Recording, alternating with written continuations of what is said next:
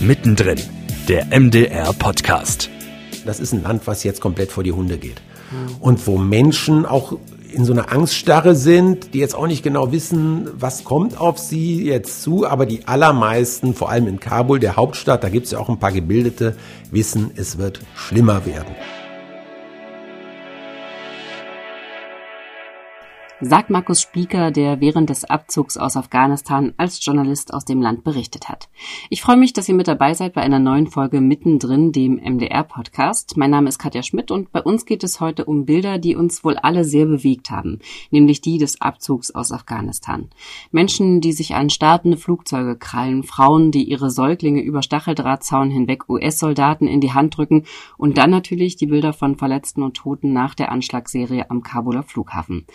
Das Gesicht von Markus Spieker war in dieser Zeit quasi omnipräsent in den Nachrichten. Er war bis 2018 vier Jahre lang Leiter des ARD-Studios Neu-Delhi und in dieser Zeit war er öfter in Afghanistan, nimmt also auch persönlich Anteil an den Geschehnissen in der Region und sieht es außerdem als seine Verpflichtung, der Welt von dort zu erzählen. Genau das hat er getan in den Zeiten des Militärabzugs und jetzt ist er hier bei uns im Podcast zu Gast.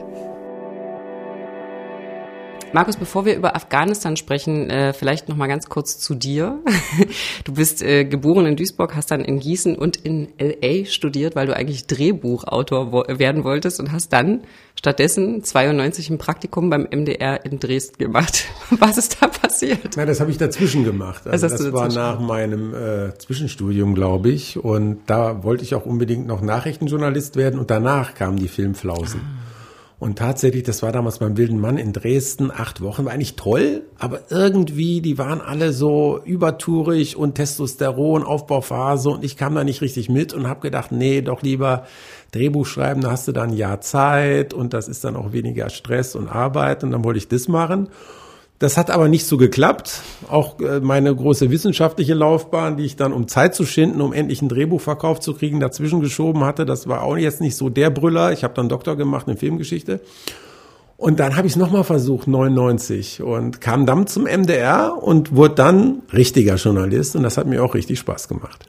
Du warst ähm, dann 2003 bis 2006 für den MDR als Korrespondent in Berlin, bist Korrespondent im ARD Hauptstadtstudio geworden und äh, bist dann äh, Studioleiter in Neu-Delhi geworden. Wie genau ist das passiert? Hast, hattest du so eine äh, Connection äh, zu Südasien oder wie, wie, wie ist das damals in die Wege gekommen? Ach, seit ich hier war, dachte ich immer, das ist so ein bisschen das Kronjuwel im, im MDR-Portfolio. Nicht? Das ist ja eine tolle Berichtsregion von der Anzahl der Menschen, die größte überhaupt, die es bei der ARD gibt. Und vom Himalaya bis unten Malediven ist ja irgendwie alles drin. Viel Wüste auch dazwischen und das fand ich schon toll. Und dann hat sich das halt ergeben, dass ich dann nach meiner Zeit in Berlin die Möglichkeit kriegte und ähm, war schon auch ein bisschen Lebenstraum, weil ich bin natürlich auch wie viele hier sehr gerne und sehr viel gereist. Und äh, das Interesse, die Neugier mit dem Job zu verbinden, jeden Tag irgendwie was ganz Neues zu sehen, was man hier dann doch nicht immer so hat, wenn man in Leipzig lebt, das war schon echt ein toller Kick. Ähm, warst du dann in der Zeit auch äh, tatsächlich das erste Mal in der Region unterwegs oder bist du vorher schon mal da gewesen? Ich war vorher schon mal da. Also jetzt nicht so ausführlich wie manche, die da monatelang durchtrempen, aber ich war ein paar Wochen in der Ecke und äh, fand die halt auch sehr faszinierend, weil es wirklich ja so ganz anders ist, mhm. als was wir hier haben. Und äh, Indien ist ja gerade ein Land, wo äh, einige Weltreligionen ihren Ursprung hatten, wo es im Prinzip von allem alles gibt, was sehr bunt, farbenfroh, voll chaotisch, widersprüchlich ist doch ein sehr krasser Gegensatz auch zu dem sehr gesettelten Deutschland im Vergleich. Und die umliegenden Länder sind ja auch total spannend, inklusive Afghanistan. Und äh, das fand ich schon bemerkenswert. Also diese, gerade diese ganz andere Welt, die man da erlebt und die dann natürlich auch einen ganz anderen Blick einen auf Deutschland werfen lässt. Ist ja auch eine sehr junge äh, Region. Also der Altersschnitt in Indien ist um die 25, in, in Pakistan 21, in Afghanistan 18. Äh, sehr jung, teilweise auch, aber auch organisiert auf eine Art, die wir schon überwunden haben, sehr patriarchalisch, sehr hierarchisch. Ja, ganz was anderes als hier. Wie hast du denn äh, vorrangig natürlich äh, Afghanistan in dieser Zeit erlebt? Also als du da angekommen bist, das waren ja doch noch ein bisschen andere Zustände. Ja gut, das Naherholungsgebiet war es damals schon nicht. Äh, man ist da so ein, zwei Mal im Jahr für, für eine Woche oder länger hingeflogen, manchmal auch nur dann in das Bundeswehrcamp.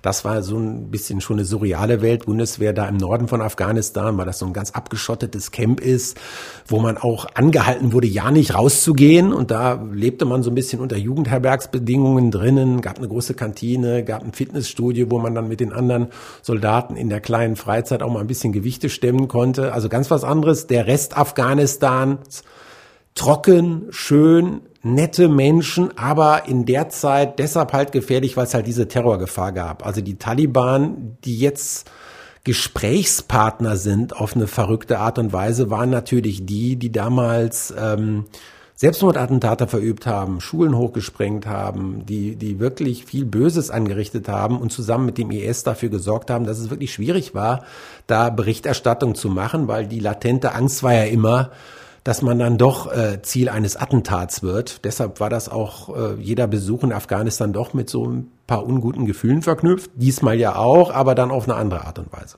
Du bist seit äh, 2019 wieder zurück und arbeitest als Chefreporter vor allem ähm, verantwortlich für das Tagesthemenformat ähm, mittendrin. Als du damals zurückgekommen bist, hast du gedacht, dass es dich nochmal nach Afghanistan verschlägt? Das habe ich erstmal nicht gedacht. Tatsächlich hat mich schon sehr gefreut auch hier auf die Region, die ich ja ein bisschen aus den Augen verloren hatte. Und ich habe dann hier gleich so ein Besichtigungsprogramm danach geholt, nochmal nach Quedlinburg und in die ganzen schönen Städte. Und nein, ich hatte mich eigentlich schon auf die Region so festgelegt, äh, habe in diesem Jahr auch äh, ein Häuschen gekauft. Und äh, lustigerweise, als ich gedacht habe, jetzt bin ich jetzt endgültig angekommen und äh, verbringe den Rest meines Lebens so pendeln zwischen Markleberger See, äh, hier der Zentrale und ein paar besuchen vielleicht nach Berlin, kam dann hier Afghanistan, wo dann auch Verstärkung gebraucht wurde. Das hat mich äh, überrascht und nachher auch gefreut. Wie kam es denn dazu? Also wie, wie ist das passiert, dass du dann im ja, August, September wieder dort warst. Ja, ich hatte ja erstmal auch mitgeholfen bei dieser Afghanistan-Dokumentation, einfach weil ich die Region jetzt nicht nur aus meiner Zeit als Korrespondent schon, sondern vorher schon im Hauptstadtstudio war ich für Außenpolitik mit zuständig. Da kannte ich das so ein bisschen. Da habe ich mit der Sibylle Lichter diesen Film gemacht. Und äh, dann als äh, ja, die Taliban Afghanistan übernommen haben, viel schneller als man erwartet hatte, äh, war natürlich die Frage, wie können wir aus dem Land berichten? Ähm, das hatte natürlich auch viele Sicherheitsaspekte, nicht? Äh, die Frage, ab wann ist es überhaupt verantwortbar, da Redakteure hinzuschicken. Ähm, und deshalb war mein Ziel, als ich dann nach Pakistan ging, erstmal gar nicht nach Afghanistan zu gehen, sondern da war einfach der Punkt, Pakistan ist Nachbar äh, und dass wir äh, die Kollegen in Delhi quasi verstärken, dass wir jetzt auch jemanden in Pakistan haben. Und in Pakistan gab es dann relativ überraschend die Möglichkeit, dass die Pakistaner, die dringend gute Presse brauchten, weil viele ihnen vorgeworfen haben, sie hätten das Ganze mitverbockt, das Erstarken der Taliban, die waren auf einmal ganz freundlich zu Journalisten, haben die zur Grenze gefahren. Und dann erlebte ich, wie ein paar andere Journalisten, britische Journalisten, über die Grenze nach Kabul gefahren sind. Und dann habe ich gedacht, ja, das könnte man ja auch versuchen. Und da musste man sich dann noch ein Visum besorgen, ein afghanisches, was nicht mehr so einfach war, weil die Botschaften waren ja noch besetzt mit Nicht-Taliban-Leuten. Mhm. Und die haben dann eben ganz überraschend noch ein Visum bewilligt und dann habe ich hier natürlich mit meinen Vorgesetzten gesprochen, ob das zu verantworten ist. Und dann haben wir äh, auch dafür gesorgt, dass das sicherheitsmäßig auch irgendwie sinnvoll ist. Und dann habe ich das gemacht und dann war ich in Kabul in einer sehr spannenden Zeit. Wie hast du, wie hast du das erlebt? Wie war das da vor Ort? Ja, verrückt, nicht? Das ist ja ähm, eine Zeit gewesen, wo äh, eine Regierung ähm, weg war, wo neue Machthaber da waren, die jetzt ja nicht vom Volk gewählt wurden, sondern die einfach diejenigen sind jetzt mit Waffen, die in die Lücke, die die Amerikaner und die anderen Alliierten gelassen haben, da reingestoßen sind. Und die standen jetzt an jeder Ecke mit äh, kleinen Trupps, haben das Land kontrolliert, wussten aber noch nicht so richtig, was sie damit machen wollen. Was sie wussten ist, sie wollen eigentlich die Taliban kein Terrorregime erstmal errichten, weil sie Geld brauchen von den anderen Ländern, auch den westlichen gerade, die früher ihre Gegner waren. Deshalb war überraschenderweise für uns Journalisten es relativ einfach, doch in Afghanistan zu sein. Und sie wollten aber auch nicht die afghanische Bevölkerung total verschrecken, weil sie ja äh, das Image haben, sie sind eigentlich die Befreier Afghanistans. Nicht ganz abgesehen von den schrecklichen Sachen, die sie jetzt dann doch im Menschenrechtsbereich machen.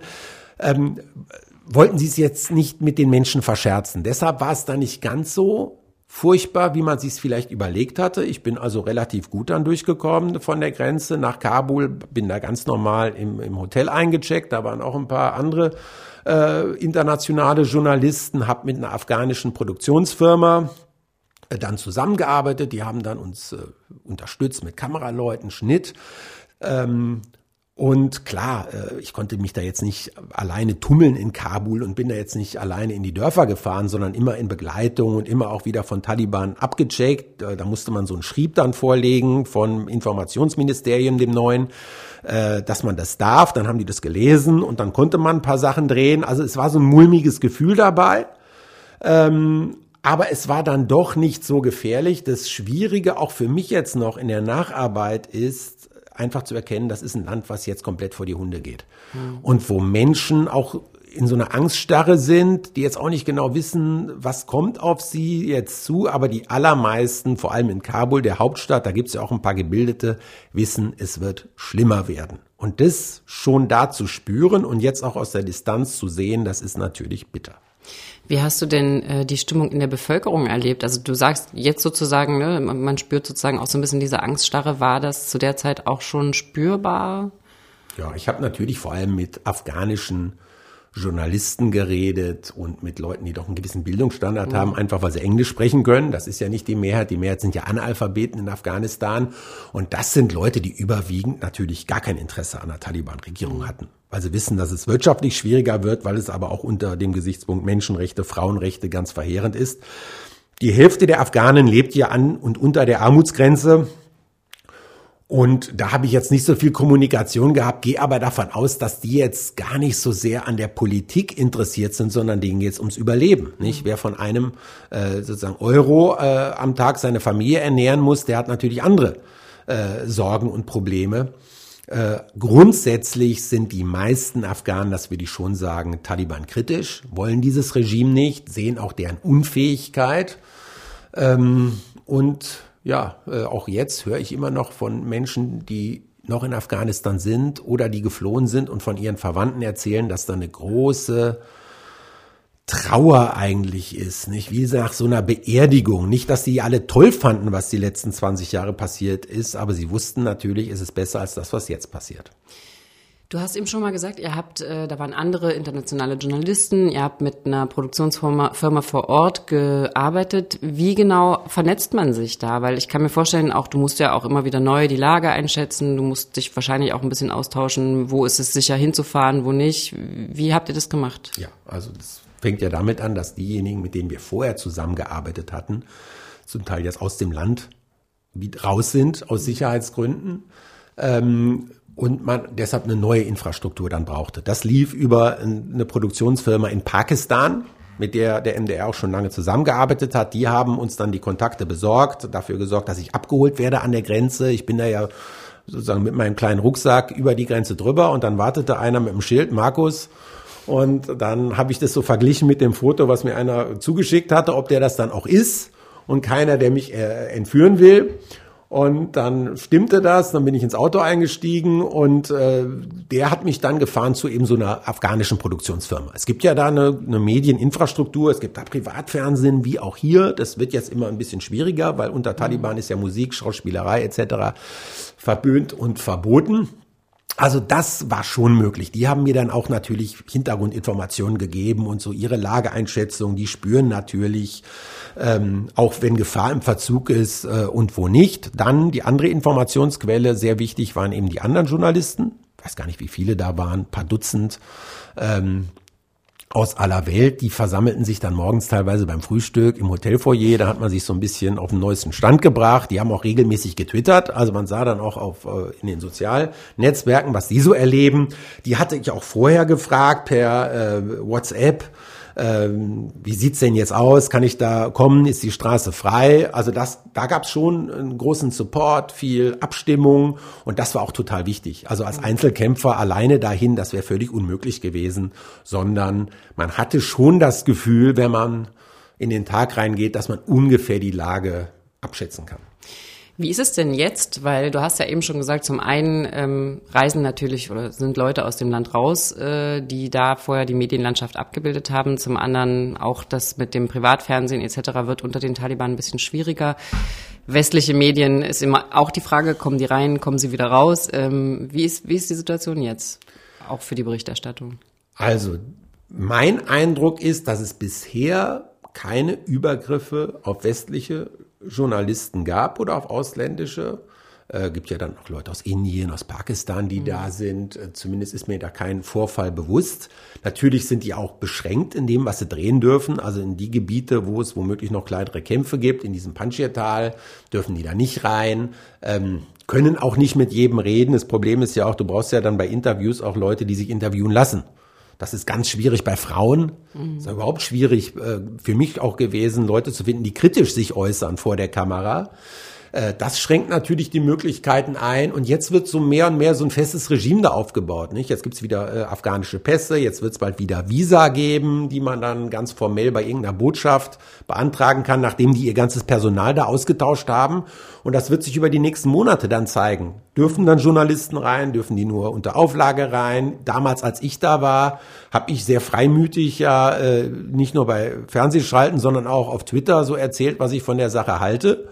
Und ich kann mich an eine Situation erinnern, wo ich dann unter den, äh, so einer Taliban-Gruppe saß und die gucken so ein bisschen im Internet, wer ich denn bin. Da habe ich gedacht, meine Güte, hoffentlich übersetzen die jetzt nicht, was ich auf Deutsch geschrieben habe, meine massive Kritik und machen mir dann Ärger. Das weiß man also nicht, wie mhm. das auch mit Zensur äh, internationalen Medien äh, gegenüber ist. Die Taliban sind natürlich, haben so einen Zielkonflikt. Einerseits wollen sie ja Geld und sie brauchen es ganz dringend, weil der Staat ist komplett pleite. Ähm, das kriegen sie am ehesten, wenn es Elendsberichterstattung gibt. Hm. Nicht? Äh, das heißt, ähm, bis zum gewissen Grad sind sie sogar daran interessiert, wenn Leute sagen, die Verhältnisse hier sind ganz schwierig. Und das muss man einfach sehen, wie die diesen Balanceakt machen. Nichtsdestoweniger wenig ist das natürlich auch irgendwie zynisch, ne? dass man jetzt mit diesem bösen Regime, was eben nicht gewählt ist von den Afghanen, was vor allem die Frauen da teilweise wie Tiere hält, ähm, dass man mit denen ein Stück weit kooperiert, ne, um mhm. Berichterstattung zu machen. Das ist schon schwierig. Du hast eben schon gesagt, es gab Situationen, da hatte man schon ein mulmiges Gefühl. Äh, hattest du jemals wirklich Angst, dass du da nicht, nicht mehr rauskommst? Nee, hatte ich nie. Also es war bei mir so, dass als ich einen Tag vor der Einreise äh, eben den Entschluss gefasst hatte und, und auf einmal mein schönes Visum in der Hand hatte. Da äh, in meinem privaten Umfeld gab es ein paar, die das dann irgendwie nicht so toll fanden und äh, deren Stimmen hatte ich dann so ein bisschen im Ohr, als ich über die Grenze gegangen bin. Nicht so ein Grenzübergang, der hat immer so was Interessantes, weil äh, man verlässt ein Land wie Pakistan, was auch seine Probleme hat, was aber in dem Bereich relativ straff und gut organisiert ist. Die triezen einen zwar auch gerne mal äh, durch längeres Warten an der Grenze, aber das hat so alles seine Ordnung. Nicht? Da gibt's dann viel Militär und da weiß man, eigentlich kann hier nichts passieren. Und dann kommst du in ein Land, wo im Prinzip fast Wildwest-Stimmung ist. Das ist wie in so einem Western, wo die bösen Cowboys dann so, so, so, ein, die, so ein kleines Städtchen übernommen haben und den Saloon terrorisieren. Da stehen die dann alle, die Taliban, und du weißt halt jetzt nicht genau, wie ist es heute? Wie wird's auf der Strecke dann sein? Ähm, wie wird sich das entwickeln? Da hatte ich schon so eine latente Unsicherheit, aber wirkliche Angst hatte ich eigentlich nicht. Im Hotel war es dann so, gab es einen Vorfall, dass es ähm, im Rahmen einer Demonstration Schüsse von Taliban gab, die in die Luft geballert haben und die Demonstranten zu verscheuchen. Dann haben sie leider auch das Hotel getroffen. Ähm, nicht mein Zimmer natürlich, aber äh, in irgendeinem Fenster sind dann die Kugeln eingeschlagen. Das war mir schon bewusst. Und dann habe ich schon gedacht, na ja, mal gucken, wenn sich sowas wiederholt oder wer weiß, vielleicht kommt einfach mal ein Taliban-Trupp rein und hat irgendwie Lust, mit Deutschen Ärger zu machen und holt mich nachts aus meinem Zimmer raus. Und um Mitternacht, wie ich das so in so einem ja, so Halbwachzustand so sinnierte, klopfte das auf einmal an der Tür und einer schrie, öffnen. Und ich dachte, jetzt ist es soweit. Und dann war das aber äh, der nette Wäschemann, hm. der mir Hemden gewaschen hatte. Die, die um Mitternacht mal die musste unbedingt um Mitternacht bringen. Und das war so der heikelste Moment. Okay. Der ja Gott sei Dank dann gar nicht so heikel war. Ähm, hast du denn noch Kontakt zu Kollegen oder äh, Menschen vor Ort? Also zu Kollegen natürlich, die aus Delhi, äh, die das, die waren ja nach mir dann noch mal ein bisschen länger sogar vor Ort. Ähm, Menschen vor Ort, auch vor allem Leuten, die rausgekommen sind. Also ich hatte einen jungen Mann, über den hatte ich auch berichtet, der hatte da so ein Park organisiert im westlichen Auftrag, den Garten des Friedens und der Hoffnung. Da hat er so Vernissagen gemacht und hat so äh, afghanische Künstler und Künstlerinnen eingeladen und das war so ein kleines Biotop des Frohsinns in dieser gefährlichen Stadt. Und der ist natürlich sofort äh, weggelaufen vor den Taliban, hat sich versteckt und hat auch wirklich wochenlang Todesangst gehabt. Und ich stand so ein bisschen in Kontakt mit dem äh, über, über WhatsApp. Äh, und der fürchtete tatsächlich jeden Tag, dass Taliban kommen, ihn wieder rausholen. Und von dem habe ich jetzt vor ein paar Tagen gehört, dass er ausgeflogen wurde. Nicht endlich die Amerikaner, die ähm, in deren Auftrag er, er das da gemacht hatte oder mit deren Geld, die haben das dann organisiert gehabt. Das hat mich sehr glücklich gemacht. Jetzt versucht er wieder andere auch noch rauszukriegen.